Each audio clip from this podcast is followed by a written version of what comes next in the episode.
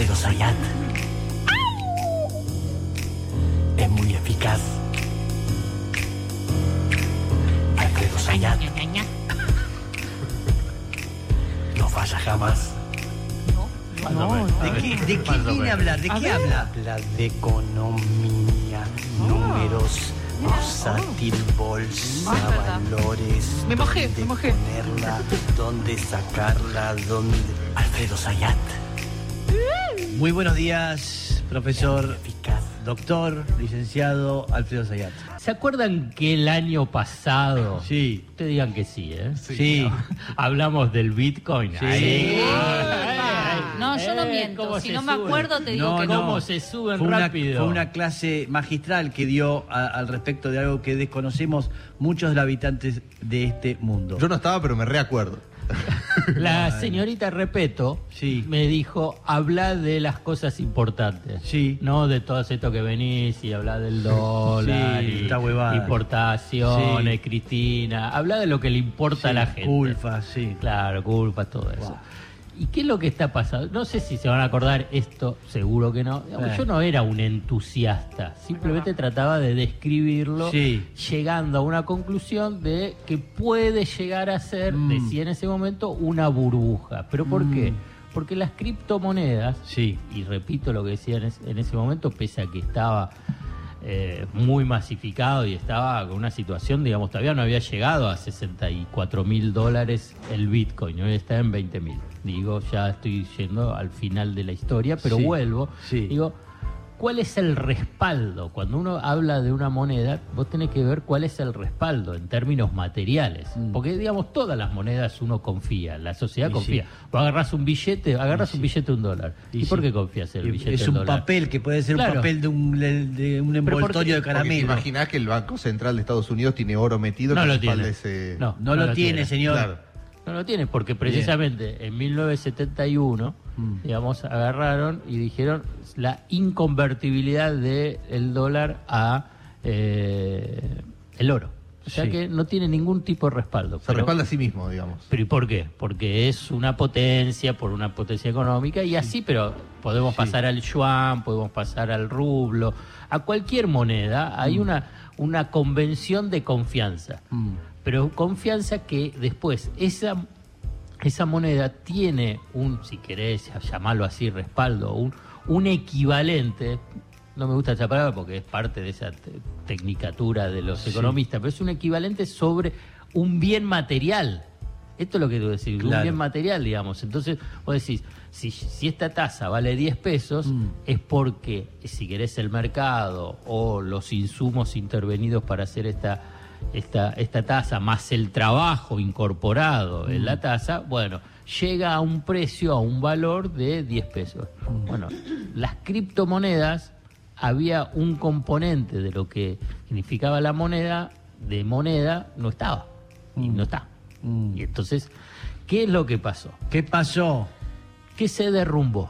Se derrumbaron todas las cotizaciones de las criptomonedas, empezando fundamentalmente con la que es más eh, popular, que es el Bitcoin. ¿no? Mm. Por eso yo te, te dije, llegó a un pico de 64 mil y ahora está en niveles de 20 mil. Mm. Llegó a niveles de 19 mil. Dentro del mundo cripto hablan de lo que es el invierno cripto. Hoy estamos transitando el invierno cripto, o sea, lo que es la destrucción de pero millones y millones de dólares de capital ficticio. Ficticio, que es que ¿cómo lo traducimos ficticio? Que es algo Sí, que no ficticio? existe. Que no es real, que Que no no- es real. Bueno, no entonces no está, entonces agarra, pum, y desaparece. Sí. Y si no estaba, bueno, entonces ahí es cuando estallan las burbujas especulativas. Ah. Igual la idea de invierno también como sugiere que va a haber una primavera. Claro, porque ya este sería el segundo invierno Claro. de las criptos, porque las criptos ¿Ya pasó esto? Ya pasó, pero no desde niveles tan elevados, ni que se haya masificado tanto, y aquí voy a una clave, para tratar de entender, o yo trato de entender, por qué se derrumba. En ese primer invierno, como bien decías Matías, digamos que existió otro, digamos, no estaba ni masificado ni los gobiernos de las potencias, empezando por China, no tenían el ojo sobre las criptomonedas, al revés.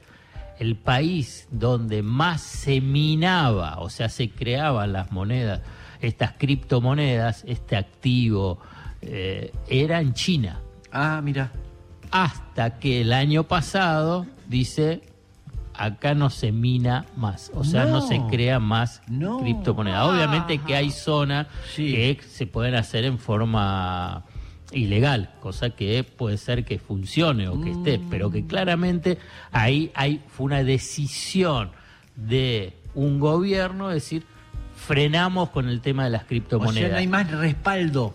No, no respaldo, no te, digamos, está, si querés, prohibido. Mira. Se prohíbe. ¿Pero por qué? Porque ahí podemos empezar, y, y avanza la idea de un yuan digital. Ajá. Del mismo modo, Claro. es- están mucho más avanzados. Claro. Después viene el euro digital y más atrás están pensando el dólar digital. Claro. Pero ¿por qué? Ahí es donde interviene el Estado Claro. y dice, esperen, acá se está armando. Lo traduzco, ¿no? Sí. Que no. Acá se está armando toda una cuestión paralela, tanto vinculado con lo financiero y la operatoria económica, que nosotros la estamos viendo pasar. Y fundamentalmente, ¿qué? Bueno, ¿cómo cobras impuestos? Si esas criptomonedas hubiesen, y si siguen avanzando, es más difícil ya, avanzando, vos tenés toda una operatoria de, a través del Bitcoin o el Ethereum o cualquiera, digamos, sin ningún tipo de control.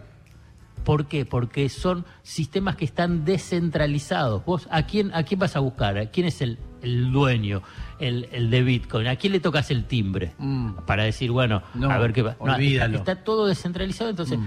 entonces, ¿qué es lo que pasa? Empiece, si hubiese avanzado, si hubiese avanzado, Mm. hay que ver cómo continúa. Yo te digo cómo está hoy ese Sí. trayecto de la historia. Si hubiese avanzado esta historia, es decir, los estados se hubiesen desfinanciado totalmente. Si toda la cadena de comercialización, si avanza a través de criptomonedas, no pagas impuestos. Por ejemplo, ¿cómo haces? Vos hago un intercambio de, de activos a través de una unidad de cuenta, que sería el Bitcoin, entonces el Estado queda afuera. Claro. Como no son, entre comillas, también no son ninguno giles, No, tienen el poder, tienen armas, tienen un montón de cosas. agarra para- y dice, ¿eh? pero pará, está bien, tengo el arma y todo, pero yo tengo también mi moneda. Claro. Entonces, ¿co- qué- ¿cómo voy a estar rifando mi moneda a quién? Sí. Acá, hippie. Exactamente. Eso. Entonces, ahí es donde hay, hubo una intervención importante, más allá que después también hubo eh, eh, grandes inversores internacionales dijeron, no, esto es una burbuja, digamos, claramente en línea con los intereses de, si querés, Claro. de, de las grandes corporaciones o de Estados Unidos. Esto por el lado de Estados Unidos diciendo, no, no, no, esto va a estallar. Claro. Entonces empezó a armar todo una, si querés, campaña en contra o ponerle límites a un sistema paralelo que ponía en cuestionamiento el funcionamiento de la economía mundial, pero no nuestra, ¿eh? estamos hablando de las grandes potencias. Sí, sí. Bueno, y ahí empezó a bajar. Mira. Y es lo que hoy, hoy estamos viendo, esta destrucción de capital en una forma fenomenal. Simplemente pensá, Sí. quien compró Bitcoin a 60 mil, a 50 mil, Mm. a 40 mil, a 30 mil, a 25 mil, hoy está en 20 mil. Mm. Entonces, Perdió. vos ahí tenés una pérdida muy fuerte. Unas pérdidas tan fuertes, tan fuertes, que por primera vez. Mm. Pero hoy- gente seria, seria ha puesto Sí, mucho dinero. muchísimo, Claro. muchísimo. Y en Argentina es uno de los países periféricos donde Mirá. eh, hay una participación importante. Qué Fundamentalmente en el grupo etario, o sea, en los jóvenes. Sí, sí, en los sea, jóvenes. Si querés, 35, 40 Sí, para abajo. sí. ¿Estamos jóvenes de ahí o ya, ya se fueron? No, y más jóvenes Sí, también. Sí, más jóvenes también. Bueno, se derrumbó uno de los fondos, fondos criptos más importantes del mundo. Three Arrows Capital eh, quebró hoy. Digamos, por eso es que traigo. ¿Alguien digamos, tenía guita? ¿Alguien tenía.? No, yo, Ah, no tengo guita directamente. Bueno. obviamente. Ni Entonces, digital, ni en papel. ni nada. entonces, Tengo el CBU vacío. Si alguien quiere, le paso el CBU. Bueno, no entonces bueno, ahí Sí. entonces es, esto es uno de los de las consecuencias y esto es en cadena, es un efecto dominó. Sí. Si se te cae un fondo, ¿qué es lo que pasa con otro fondo? ¿Qué es lo que pasa? Entonces hay claramente un, un- una corriente muy fuerte para empezar a desarticular, digamos, Mm. todo este mundo cripto. Hay que ver cuál es la reacción del mundo cripto frente Ah. a esto, porque también hay reacciones. Hay algunos que tienen muchísima plata y hay muchísimos que están involucrados activamente para desarrollar el mundo cripto. Sí. Por suerte en Argentina, y aquí para, para cerrar, antes que me, me tiren un, No. un, un ondazo, eh, acá hubo una, una medida que pasó desapercibida, pero que es muy importante en cuestión de cuidado del ahorrista. Vos decís, ¿vos acá podías comprar criptos en los bancos? No. No. Pero hubo una semana, hubo una semana que dos bancos No. empezaron a ofrecer la posibilidad de comprar cripto. Mm. E inmediatamente el Banco Central dijo, señores, ustedes no pueden, eso está prohibido en Argentina. Sí. Y vos fijate, digamos que es una medida que digo que pasó desapercibida, no está expuesta. ¿Y llegaron a vender todo o no? Ahí ya no sé, fue poco tiempo, pero sí, Sí. está bien, pero Mm. digamos, claramente habrán tenido que, si estaba prohibido, dar vuelta a la operación. Sí. Pero imagínate, digamos, si además de todo lo que tenemos, de todo lo que tenemos, también tenías un efecto sobre un grupo ahorrista importante Mm. con esta caída de cripto. Entonces, por eso está, digamos, para mí tan relevante esa intervención que hizo el Banco Central, decir, no, no, este, es- es- la- los bancos, Sí. y porque estamos hablando de bancos, digamos, los que están, digamos, eh, instalados en Argentina y regulados por el Banco Central, digamos, claramente puedes comprar criptos por otros lados en, Sí. en Argentina, Sí. pero no que esté oficializado Claro, claro, respaldado. y, y respaldado y legitimado por el Estado. El Banco Central le dijo, no pueden comprar No. cripto. Uno de los bancos que estaba inicialmente, que se, se tiró rápido y que incluso hizo publicidad, fue el Banco Galicia. Mm. Y bueno, eh, tuvieron que dar marcha, Marcha atrás, atrás. y que me parece que frente a esta caída fenomenal, me parece que hay que eh, elogiar y, a- y- y mostrar que, bueno, por lo pronto se frenó, digamos, Mm. si tenía shock externo, tenía la guerra, la suba de los precios internacionales, montón de cosas. Sí. Bueno, por lo menos acá hubo una medida que permitió neutralizar un shock externo fuerte como hubiese sido Mm. eh, este derrumbe cripto. Bien, interesante lo que pasa, ¿no? Porque uno cree que ya en- entrando en el mundo de Internet y todo eso es que todo tiene otro plafón y que todo se maneja, va a manejar de otra manera. Pero tienen que estar los estados, tienen que estar normalmente la gente que tiene poder, porque si no, no habría diferencia. Si no, no estarían los chinos con tantos misiles y los otros con tantos otros misiles para bombardearse y que tienen que hacer las cosas como uno quiere. No es como, digo, como uno quiere no se hacen las cosas, es como ellos quieren. Exactamente. Entonces no se puede lograr. Mire qué, qué, qué cosa, ¿no? Porque uno no sabía hasta dónde iba a llegar eso, o hasta dónde puede llegar. Vaya a saber, puede haber una sorpresa. Hay que verla, No sé. digamos, pero por lo menos hay que entender ese, el proceso, eso Sí. es lo que es eh, Sí. importante. A veces es difícil saber Mm.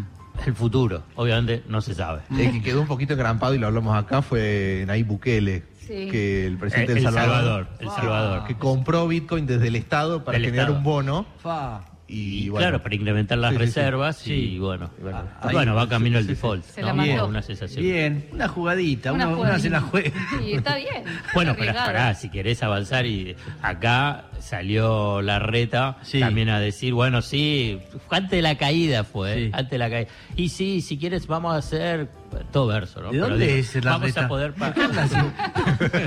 Sí, gobierno de la ciudad de Buenos Aires. Va- van a poder, se va a poder pagar impuestos, Sí. toda esa cosa para Sí. mostrarse moderno Sí, y todo. sí. Ya ahora no van a decir nada. Ahí está. Y después Bien. lo último es Sí. que cuando vino acá el, el encargado, de- no el encargado, el que creó Ethereum en Argentina y lo recorrieron por todos lados. Macri. Y claro, le dio la mano Mauricio. Y- Claro. Y, después empezó a caer. No Bueno, digo más Me nada. tocó la teta izquierda. Bien, gracias, señor Alfredo Zayat.